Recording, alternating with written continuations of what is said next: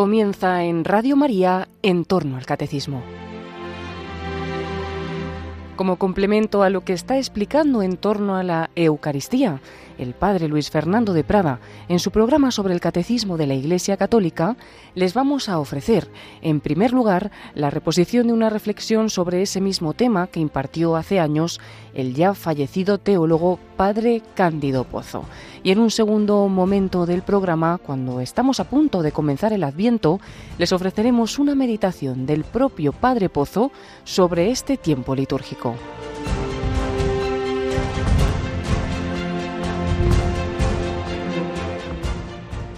La crisis actual de la piedad eucarística tiene dos niveles muy diversos y de muy diversa gravedad. Sin duda ninguna, el nivel más grave es aquel que incluso afecta a la ortodoxia, en el sentido de no afirmar con toda claridad el realismo de la presencia de Cristo en la Eucaristía. Es el problema que tanto preocupó ya en su tiempo a Pablo VI y que pretendió atajar con su encíclica Mysterium Fidei. La presencia real de Cristo en la Eucaristía es una presencia real no en un sentido cualquiera, sino en un sentido de presencia sustancial.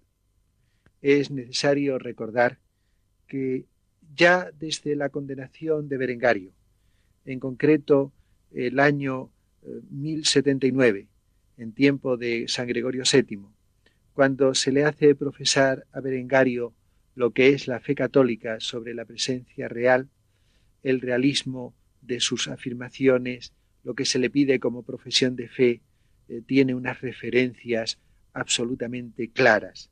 El cuerpo de Cristo que se hace presente en la Eucaristía es el mismo que nació de María la Virgen, y la sangre que se hace presente en la Eucaristía es la misma que fluyó del costado abierto del Señor. No se trata de un símbolo, no se trata de algo eh, meramente eh, simbólico y significativo, se trata de una presencia sustancial y no vale decir que también lo simbólico es de algún modo real. Se trata de una realidad singular y especial. Por algo el concilio de Trento dijo que la presencia de Cristo en la Eucaristía era una presencia verdadera, real y sustancial, y al mismo término sustancial apela Pablo VI para evitar todo equívoco sobre el realismo eucarístico, sobre el realismo de la presencia del Señor. Pero a un nivel distinto existe una cierta crisis en la piedad eucarística que yo calificaría de unilateralismo. El misterio eucarístico es un misterio complejo y da la impresión de que hoy eh, casi no se retiene de lo eucarístico más que la celebración, como si en ella se agotara eh, prácticamente de un modo exclusivo todo lo que es la Eucaristía. Incluso tengo la impresión de que la evolución misma del modo de, del modo de hablar es característica. Eh, si se me permite un caso absolutamente vulgar, es notable que, por ejemplo, en horarios de casas de ejercicios, comience a usarse la palabra Eucaristía como sinónimo de celebración. A tal hora, Eucaristía.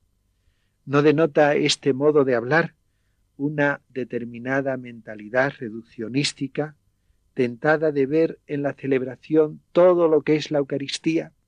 ¿Es que la Eucaristía solo es la celebración? El Papa Juan Pablo II, en su encíclica programática Redemptor Hominis número 20, nos recuerda que la Eucaristía es un misterio complejo, que es al mismo tiempo sacramento sacrificio, sacramento comunión, sacramento presencia. Solo si se mantienen estos tres elementos de la del misterio eucarístico en la piedad a este sacramento, habremos conservado la riqueza del don que el Señor hizo a su iglesia.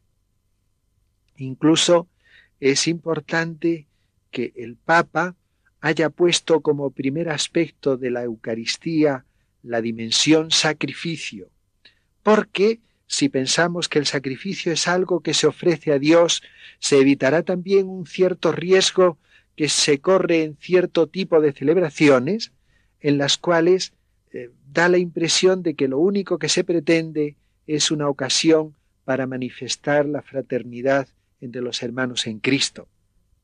Y el Papa insiste que aunque es verdad que en toda auténtica celebración eucarística se da una más profunda revelación de la fraternidad de los discípulos y confesores de Cristo, no puede reducirse a esto, porque en toda celebración eucarística la dimensión primaria es el sacrificio que se ofrece a Dios para, la salvación del mundo.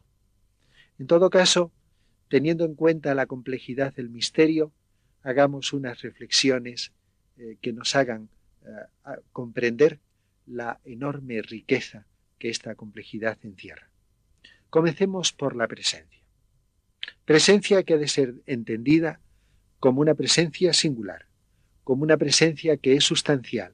El cuerpo de Cristo que se hace presente es realmente el que nació de la Virgen María, y la sangre es aquella que fue derramada en el Calvario y que brotó del costado abierto del Señor. Presencia sustancial. Presencia sustancial que por una parte es presencia permanente. Jesús no dijo en la última cena, como pretendía traducir Lutero, aquí está mi cuerpo o aquí está mi sangre, sino esto es mi cuerpo y esta es mi sangre.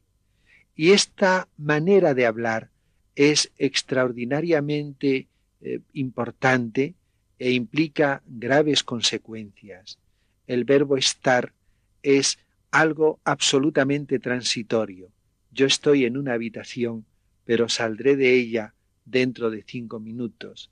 Se dice de una persona en castellano que está enferma, cuando, aunque afectada de una enfermedad, espera curarse dentro de poco. Se dice que es lo que se es permanentemente. Se dice que uno es un enfermo cuando lo es de modo crónico e incurable. Y se dice que yo soy eh, español o que yo soy eh, de color blanco y lo que soy lo soy permanentemente mientras dura mi propia existencia. Jesús no dijo aquí está mi cuerpo, que hubiera sido presencia transitoria.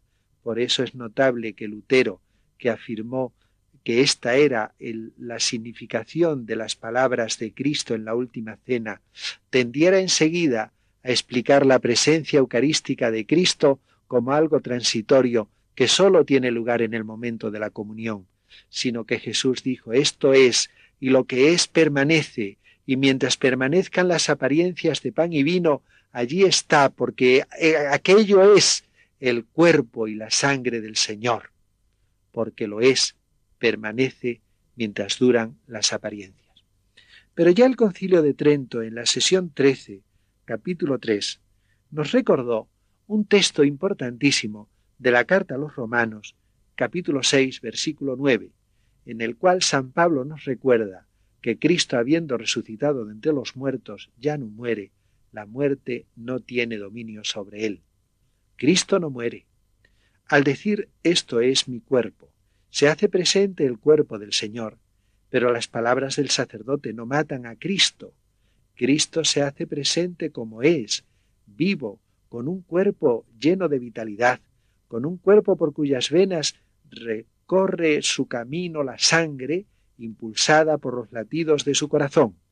Y cuando dice esta es mi sangre, la sangre de Cristo se hace presente, pero no derramada, muerta, sobre las losas del pretorio o sobre la tierra empapada del Calvario, sino sangre viva, que está corriendo y, recorriendo las venas y arterias del cuerpo del Señor, y por ello, después de haber dicho el sacerdote las palabras sobre cada una de las especies, aunque la significación primaria sea esto es mi cuerpo o esta es mi sangre, lo que se hace presente es Cristo todo, porque Cristo, habiendo resucitado, no puede morir.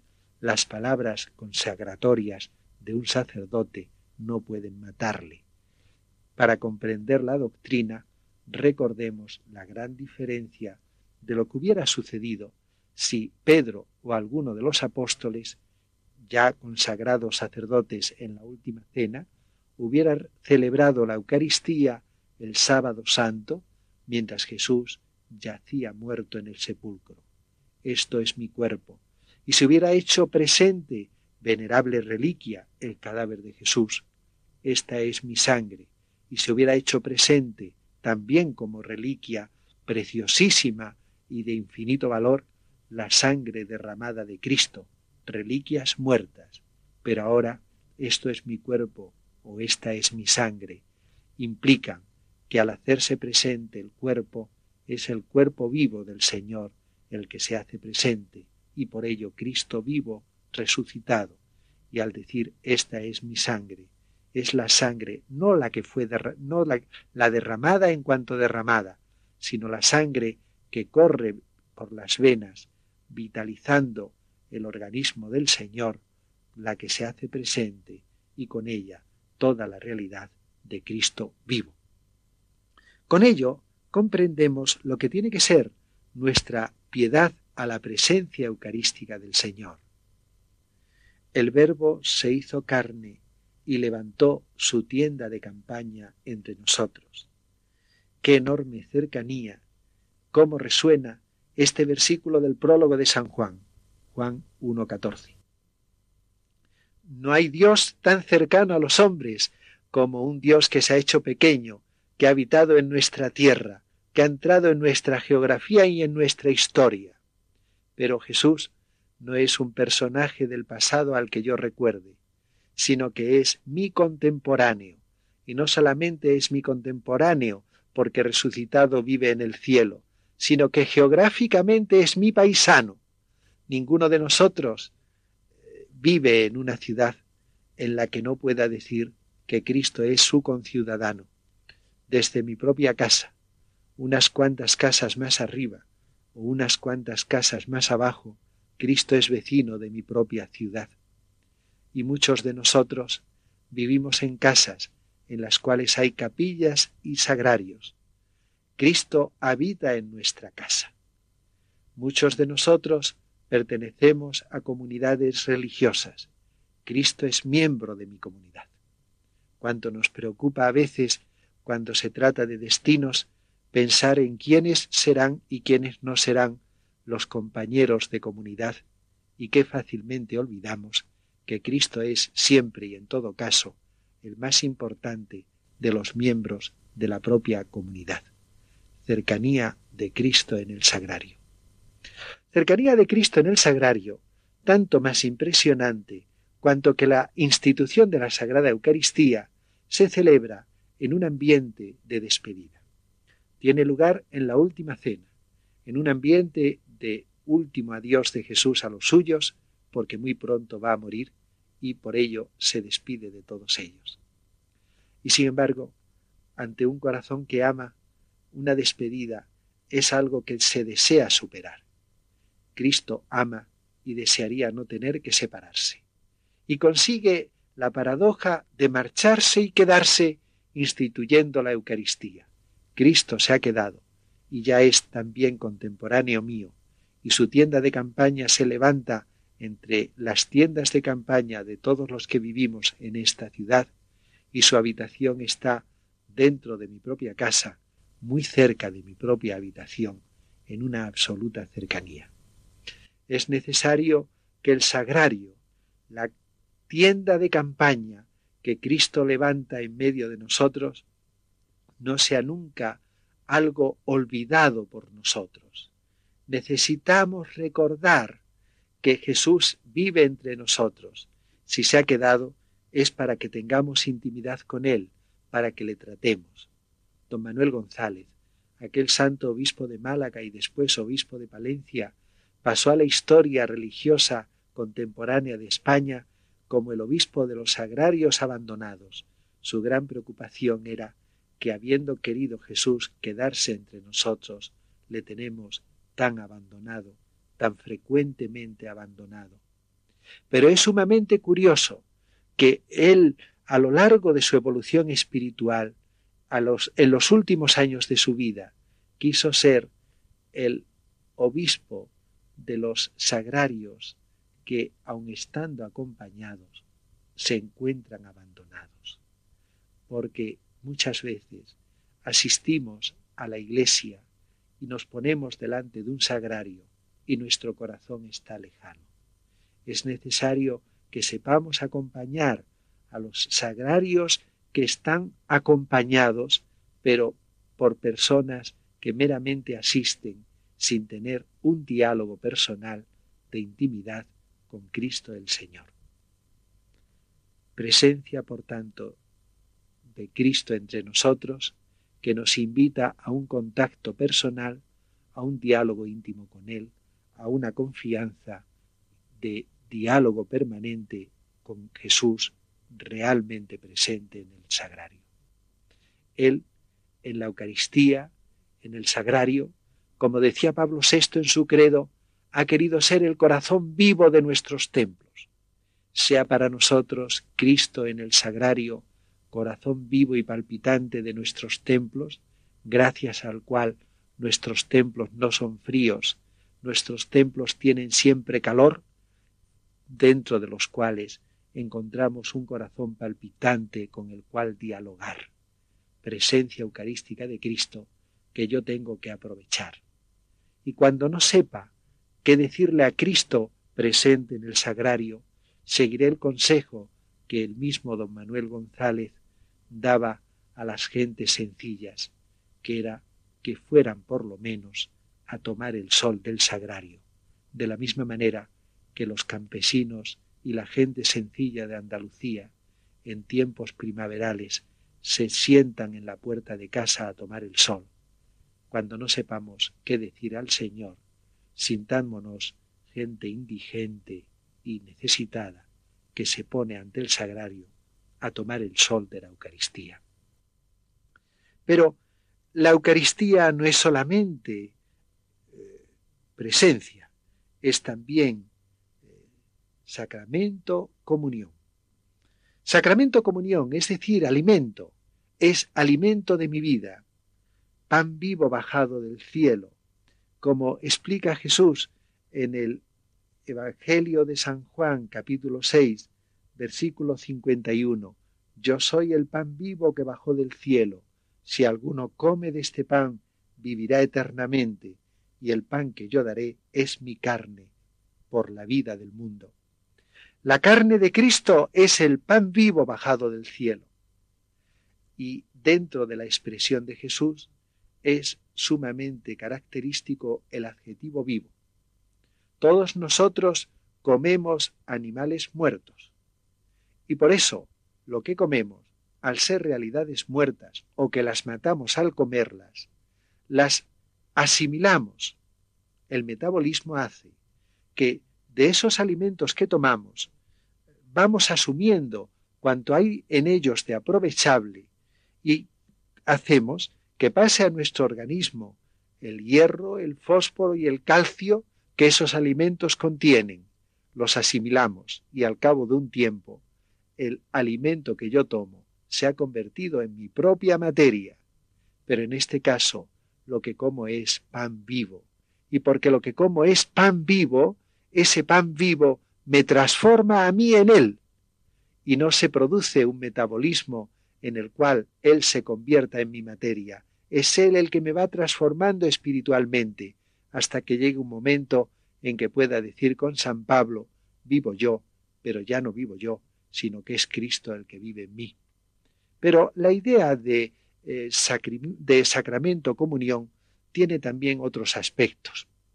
En el mismo capítulo 6 del Evangelio de San Juan es sumamente importante eh, leer el comienzo del discurso eucarístico de Jesús tal como comienza a partir del versículo 22. Ha precedido la multiplicación de los panes. Los judíos acuden en gran multitud al mismo Jesús. Jesús, sin embargo, no está contento de esta muchedumbre que se le acerca y les dice, venís a mí no porque os interese mi doctrina, sino porque habéis comido pan y os habéis saciado. Ofendidos por este reproche, los judíos reaccionan subvalorando el milagro de Jesús, Tu milagro no tiene importancia. Lo único que has hecho es multiplicar pan de la tierra. El milagro verdaderamente grande fue el de Moisés, que nos dio pan del cielo. Y Jesús responde, no, el auténtico pan del cielo es el que yo os voy a dar. En lo que dio Moisés a vuestros padres fue el maná, y vuestros padres lo comieron y murieron, pero el auténtico maná es el que yo voy a daros. Como él dice, es mi Padre el que os da el verdadero pan del cielo. El pan que yo os voy a dar, ese es el auténtico pan del cielo. Se trata, por tanto, de afirmar que la Eucaristía es el nuevo y verdadero maná. Ello es especialmente visible en el modo como se celebraba la Santa Misa en la Iglesia de los primeros siglos. Me refiero sobre todo a partir del momento en que los templos comenzaron a construirse orientados, es decir, mirando hacia oriente. En aquel momento, en aquel tiempo, la misa se celebraba al amanecer. Todo sugería un ambiente de éxodo. Por la cristalera del ábside, el sol amanecía como una nueva columna de fuego, igual que los israelitas tuvieron delante de sí una columna de fuego que les mostraba el camino. La iglesia primitiva veía en el sol naciente una imagen de Cristo resucitado. El sol que se pone da la impresión de que se sepulta en un sepulcro y el sol que sale da la impresión de una realidad que vuelve a la vida después de haber estado sepultada. Cristo resucitado es la auténtica columna de fuego que muestra el camino. Los fieles de pie, mirando a esa columna de fuego, con el sacerdote a su cabeza, que mira también hacia ella, en ese tiempo y por este motivo comenzó a celebrarse la misa de espaldas al pueblo, viven un auténtico ambiente de éxodo porque quieren seguir al Señor. Pero en este ambiente, para seguir al Señor, es necesario alimentarse y se toma el nuevo maná como alimento que puede darnos fuerzas para caminar por el desierto de la vida hasta llegar a la nueva patria prometida, a la nueva tierra prometida, que es el reino de los cielos. Se celebrará hoy la misa de espaldas o de, o de cara al pueblo. No intento ahora subrayar las ventajas de una o de otra forma de celebración. Lo verdaderamente importante es que no olvidemos que la Eucaristía es el auténtico maná que nos da fuerza para caminar cada día por el desierto de la vida, peregrinación trabajosa, hasta que lleguemos a la nueva tierra prometida, que es el reino de los cielos.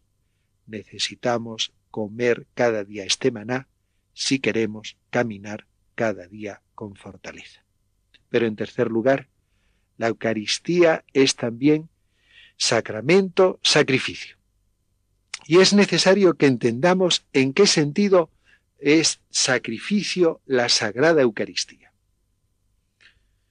Notemos ante todo que lo que dio valor a los sufrimientos de Cristo en el Calvario fue el acto de entrega con que Él los ofreció, un acto que en realidad había comenzado a pronunciar desde el primer momento de su entrada en el mundo, como nos cuenta la carta a los Hebreos en el capítulo 10. Al entrar en el mundo, Cristo comienza a ofrecer sus dolores pasados.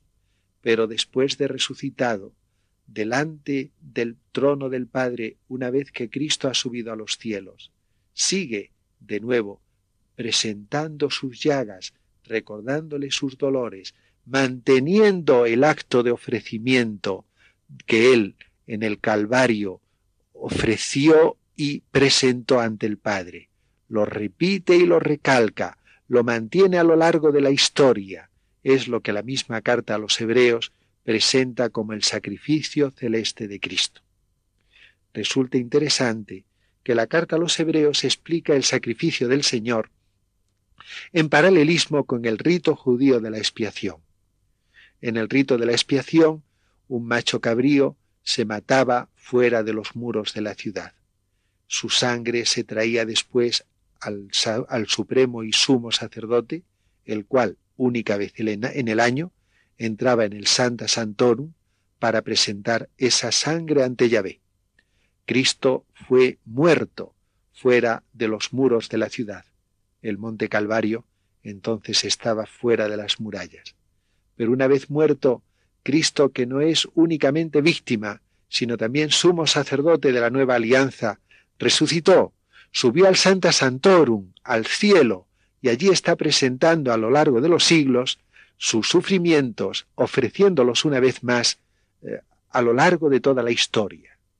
Cuando Cristo se hace presente en el momento de la consagración, se hace presente con el acto que tuvo en el Calvario y que ahora tiene en el cielo. Por eso, cuando el sacerdote consagra el cuerpo y la sangre del Señor, caemos de rodillas, y no sólo para adorar a Cristo que se hace presente, sino abrumados porque la realidad más importante del Calvario se ha puesto delante de nuestros ojos.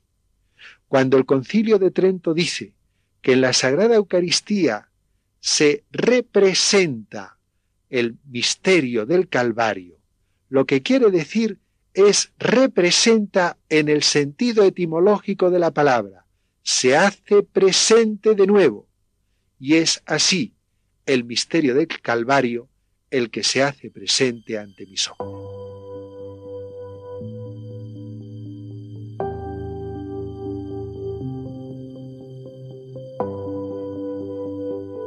Después de escuchar al padre Cándido Pozo hablar sobre la piedad eucarística, a continuación le escucharemos hablar del tiempo del Adviento en el que estamos a punto de entrar.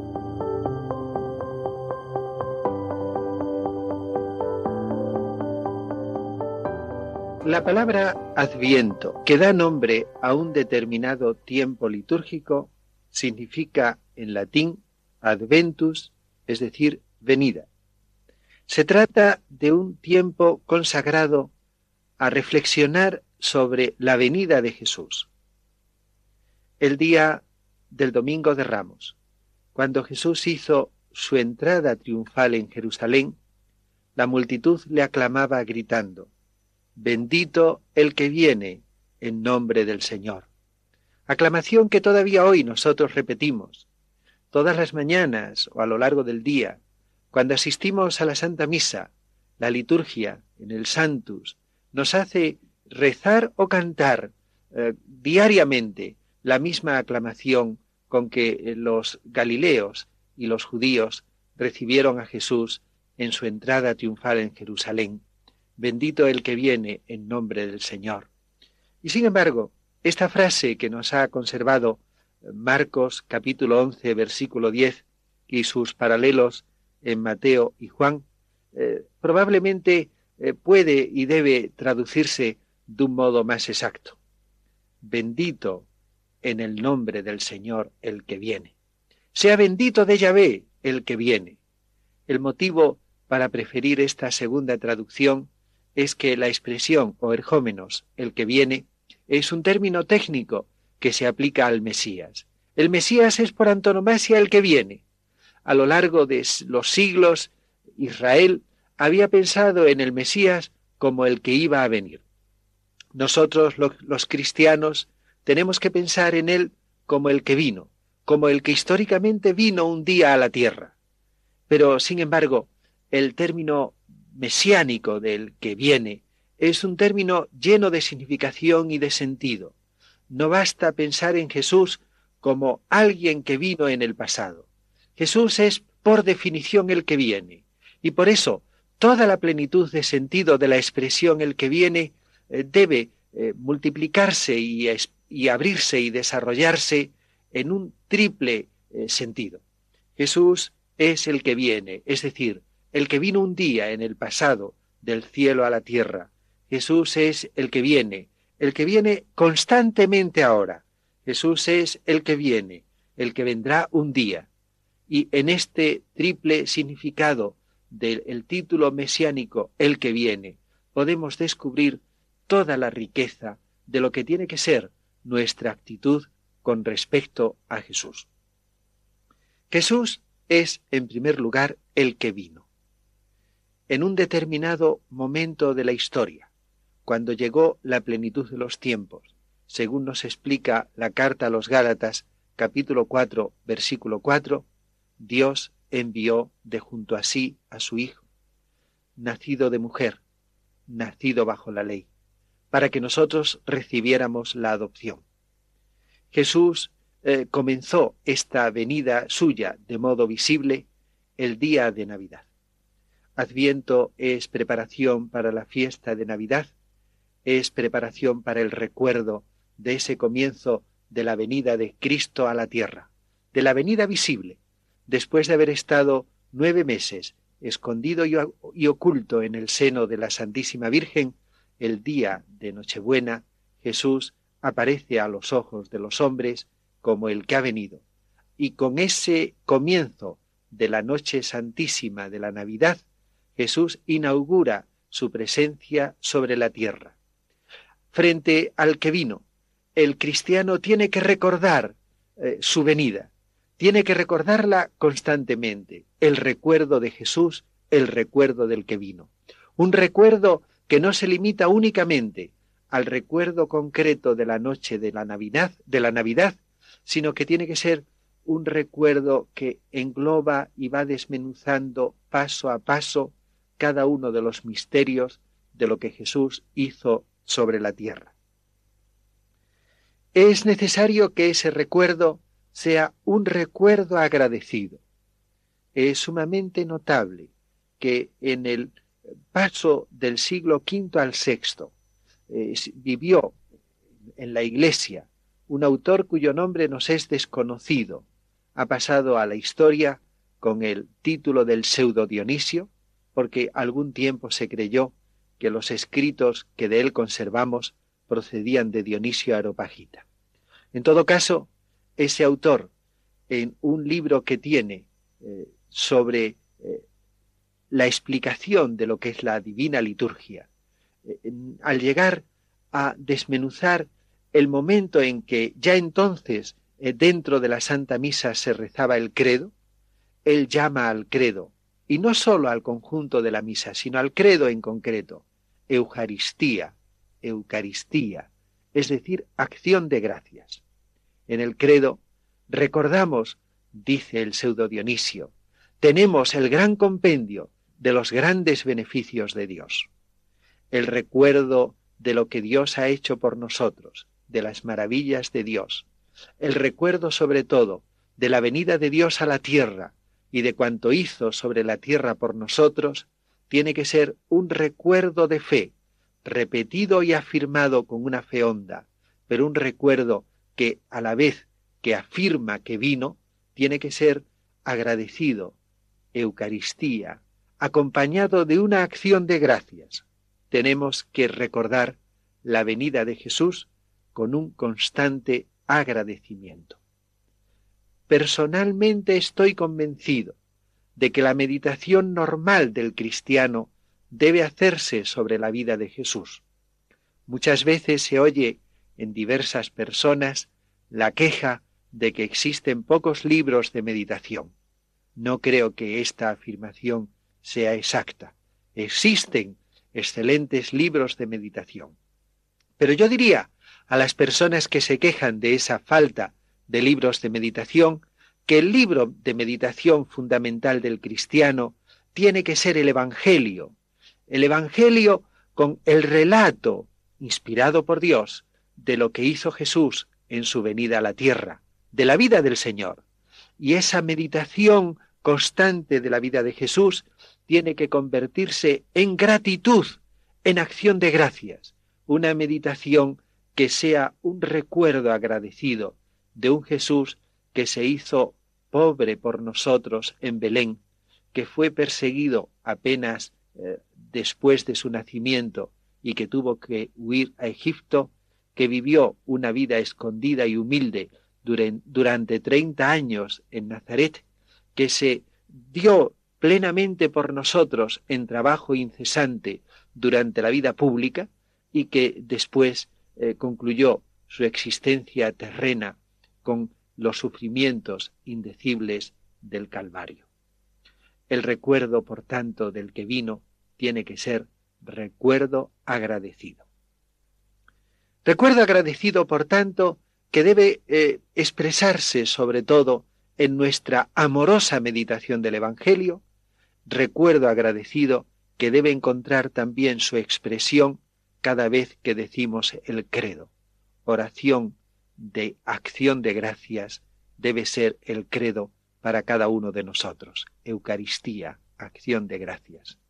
Cuando decimos que bajó del cielo por nosotros los hombres y por nuestra salvación, cuando recordamos que se hizo hombre eh, de la Virgen María, cuando recordamos que padeció, murió y fue sepultado, todo eso que es afirmación firme, convencida de fe, tiene que ser afirmación igualmente agradecida y a la vez que afirmamos, tenemos que sentir en nuestro corazón una inmensa gratitud a quien tanto nos amó, que hizo todo eso por nosotros y más en concreto por mí.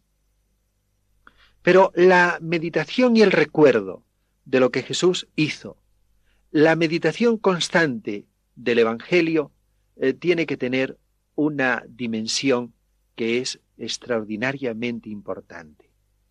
Es absolutamente necesario que lo que es para nosotros el Evangelio no se reduzca a crear en mí una ideología. Distingamos perfectamente la diferencia entre ideología y mentalidad. Ideología son ideas, eh, son convencimientos, mientras que mentalidad son ideas que se van convirtiendo en vida, que van haciendo que nos comportemos de una determinada manera. Incluso en el lenguaje vulgar decimos de una persona que tiene ideología marxista, por poner un ejemplo, cuando no solamente está convencido de un determinado sistema ideológico, el, marxismo, sino cuando se comporta en consecuencia con esas convicciones suyas. De la misma manera, tiene mentalidad cristiana, no meramente el que está convencido de que es verdad cuanto el Evangelio nos cuenta, sino el que, meditando el Evangelio, hace que esos convencimientos se conviertan en vida, se conviertan en mentalidad, es decir, en unas ideas que van transformando la propia vida. Por tanto, motivo segundo para nuestra constante meditación del Evangelio es buscar una mentalidad cristiana, una mentalidad que coincida con la mentalidad de Jesús, unos convencimientos que transformen mi propia vida, de manera que poco a poco pueda ir afirmando con más verdad aquello que San Pablo escribió en la carta a los Gálatas, capítulo 2, versículo 20. Vivo yo. Sí, eh, somos nosotros los que vivimos en la tierra, pero como continúa diciendo San Pablo, pero ya no soy yo el que vive, sino que es Cristo quien vive en mí. Eh, la mentalidad tiene que transformarme de tal modo que, de alguna manera, sea Cristo el que vive en mí, que mi vida sea un vivir según el pensamiento y los criterios de Cristo, que se transforme a imagen de lo que es la mentalidad, los criterios, las enseñanzas del Señor Jesús. Pero en segundo lugar, Jesús no es simplemente el que vino. Jesús no es un recuerdo del pasado. Yo no puedo leer los Evangelios como podría leer la vida de Julio César o de Napoleón o de cualquier personaje de la historia en cualquier campo de la civilización, sea en el campo político o en el campo cultural. Esas vidas de grandes personajes yo las leo como recuerdos del pasado. Cristo, después de su pasión dolorosa, resucitó. Jesús es mi contemporáneo, porque Jesús vive hoy. Jesús es una persona viva, y por ello yo no puedo pensar en Jesús meramente como el que vino. Porque es una persona viva, porque es mi contemporáneo, puede y entra de hecho constantemente en contacto conmigo, viene a mí, se acerca a mí cada día, llama a mi corazón con su gracia, se pone a mi lado, y puesto a mi lado, eh, quiere una intimidad conmigo. Es impresionantemente conmovedora aquella frase del Apocalipsis capítulo 3 versículo 20, donde el Señor dice, Mira, estoy a la puerta y llamo. Si alguno oye mi voz y abre la puerta, entraré en su casa y cenaré con él y él conmigo. Jesús que constantemente llama a la puerta de mi corazón. Jesús que constantemente quiere que yo le abra el corazón y quiere una intimidad hoy conmigo. Es necesario que yo entre en intimidad con Jesús. Es indispensable que yo abra mi corazón a Jesús. Es necesario que yo sienta a Jesús como un amigo cercano que vive como contemporáneo mío a mi lado. El tema que Apocalipsis 3:20 enuncia de una manera tan bella no es sino un eco de aquel otro texto del Cantar de los Cantares, capítulo 5, versículo 2, cuando el esposo, con tanta insistencia, eh, con tanto cariño, le ruega a la esposa que le abra. Eh, Jesús llama constantemente a mi corazón, cada día se acerca a él, cada día llama, invitándome a que yo le abra la puerta. Eh, qué bellamente lo expresó el, el, príncipe de nuestros poetas, Lope de Vega, en aquel inolvidable y maravilloso soneto. ¿Qué tengo yo que mi amistad procuras?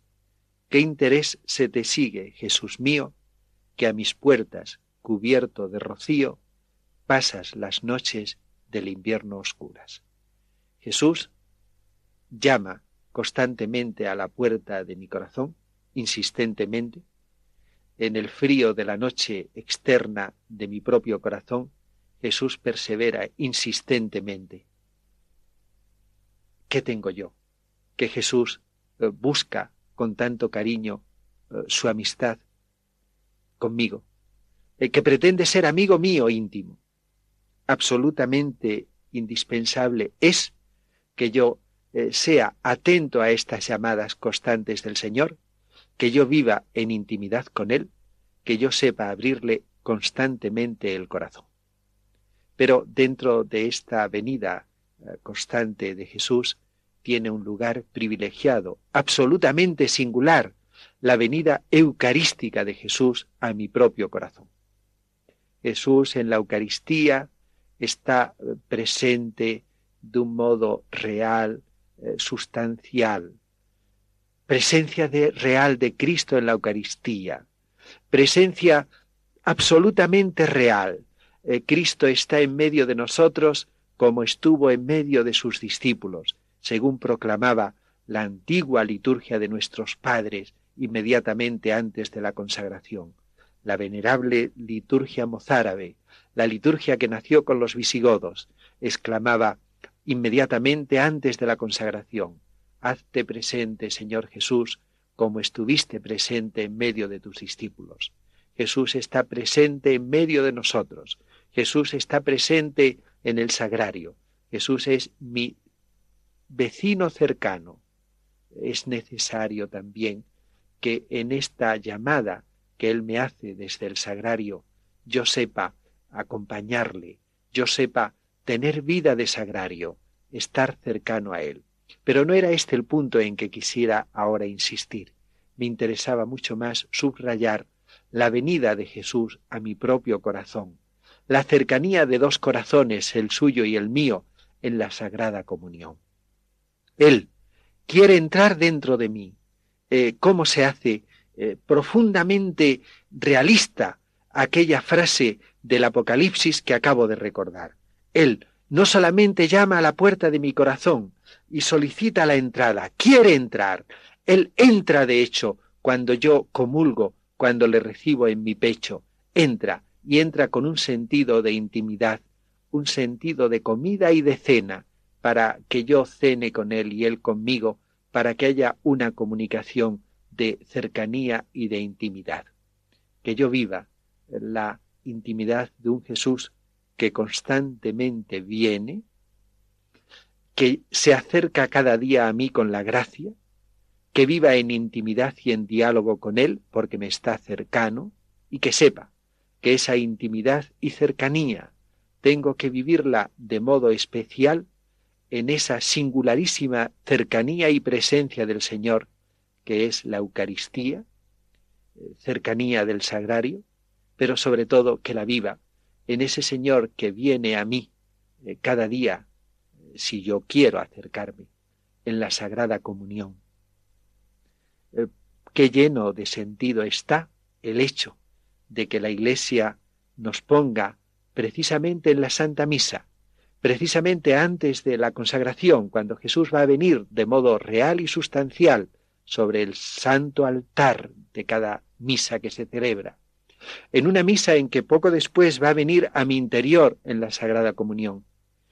Qué lleno de sentido está que la Iglesia nos haga cantar minutos antes de la consagración, bendito el que viene en nombre del Señor, porque va a venir de nuevo sobre el altar en el momento de la consagración y va a venir a mí, a mi propio corazón, en el momento en que yo le recibo en la sagrada comunión eucarísticamente. Vivamos eh, llenos de deseos de comulgar. El uso venerable y antiguo de la comunión espiritual deberíamos renovarlo cada vez que visitamos al Señor sin poder recibirle. Pero en tercer lugar, Jesús no solamente es el que vino un día, no solamente es el que viene constantemente, es también el que vendrá.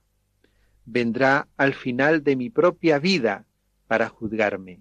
Vendrá al final de la historia de la humanidad para juzgar a la humanidad. Este convencimiento de que ha de venir nos lo recuerda la, segunda Carta a los Corintios, capítulo 5, versículo 10. Todos nosotros tenemos que presentarnos ante el tribunal de Cristo para dar cuenta de lo que hicimos a través del cuerpo, lo bueno y lo malo. El convencimiento de que Jesús vendrá un día para juzgarme, para juzgarme a mí personalmente al final de mi historia personal, para juzgar a la humanidad entera al final de la historia de la humanidad, debe ser una llamada a la responsabilidad y a la atención, sabiendo que Cristo ha de venir para juzgarme. El convencimiento de que todo lo que hago aquí en la tierra, a través del cuerpo, es algo de lo cual tengo que dar cuenta al Señor, tanto de lo bueno como de lo malo, tiene que hacerme vivir con un sentido responsable, sin perder el tiempo, sabiendo que de todo tengo que dar cuenta al Señor.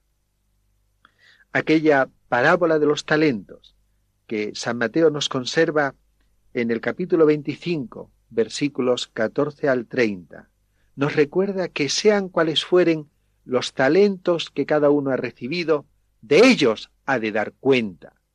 Hayas recibido diez, cinco o un solo talento, de todo ello has de dar cuenta al Señor. Sea tu vida prolongada como de diez, de cinco o de uno. De todo ello también has de dar cuenta al Señor. No perdamos el tesoro que el Señor depositó en cada uno de nosotros, no lo desaprovechemos, porque cada uno ha de dar cuenta de él. Pero no basta no perder el tesoro recibido. Es necesario hacerlo multiplicar. No olvidemos nunca la frase eh, que la parábola paralela tiene en San Lucas la llamada parábola de las minas, eh, capítulo 19 de San Lucas, en el versículo 13, cuando el Señor ha repartido una determinada cantidad a cada uno de sus siervos, les da el encargo negociar mientras vuelvo. Es necesario negociar, hacer fructificar los propios talentos, y por eso es impresionante que es castigado como siervo malo el siervo que esconde el talento recibido debajo de tierra y, sin haberlo perdido, lo presenta ante el Señor intacto, pero sin que haya fructificado. El sentido de responsabilidad nos obliga no solamente a no perder el talento recibido o los talentos recibidos, sino que nos obliga igualmente a que no sean infructuosos, porque hay que presentarlos ante el Señor no simplemente como los recibimos sin haberlos perdido, sino habiendo hecho que fructifiquen. Este pensamiento de Cristo que ha de volver es un pensamiento que tiene relación con nuestra esperanza. Esperamos la resurrección de los muertos y la vida del mundo que vendrá. Son las palabras conclusivas del credo de la misa. Esperamos. Pero entendamos bien la palabra esperar, porque en nuestra lengua castellana tiene en este punto el grave inconveniente de que el verbo esperar se utiliza en dos sentidos distintos.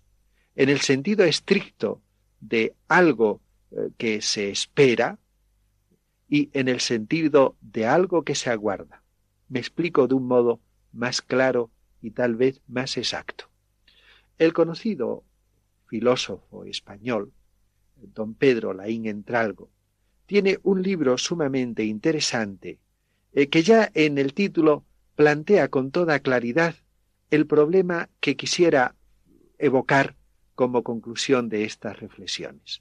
El título de su libro es La espera y la esperanza, e insiste en que ambos conceptos son totalmente distintos. La espera es algo pasivo, es aguardar. La espera es estar en una sala de espera, aguardando. La espera es lo que hacemos cuando vamos a visitar a un médico y en la sala de espera nos sentamos de modo pasivo, aguardando que la enfermera nos abra la puerta y nos haga pasar al médico. Pero es una actitud en la cual estamos absolutamente inactivos. La esperanza es otra cosa. La esperanza es deseo de alcanzar, deseo conquistador, es deseo que pone en movimiento todas las fuerzas por conseguir algo. La esperanza es estar convencidos de que algo me es posible y luchar por conseguirlo. Deseo conquistador. La Iglesia cuando nos dice esperamos la resurrección de los muertos y la vida del mundo que vendrá, no quiere simplemente que aguardemos. La virtud de la esperanza no es una virtud pasiva, sino que es un deseo conquistador. Tenemos que desear ardientemente la resurrección de los muertos y la vida futura, y deseándola ardientemente, trabajar por conquistarla, poner todos los medios necesarios para conquistarla. La esperanza tiene que ser el motor de mi vida espiritual, el deseo conquistador que hace que yo ponga en movimiento toda mi vida espiritual. Y en este sentido y en esta perspectiva, Jesús, el que vendrá, se convertirá para mí en Jesús el deseado. Tenemos que desear a Jesús, tenemos que desear que venga, tenemos que ponernos a trabajar en serio en orden a esa venida. Es necesario suscitar en nuestros corazones el deseo de alcanzar a Jesús, es necesario, como consecuencia de un deseo serio por alcanzarle, trabajar con una vida santa, de modo que un día podamos conseguir y alcanzar al mismo Jesús, al deseado.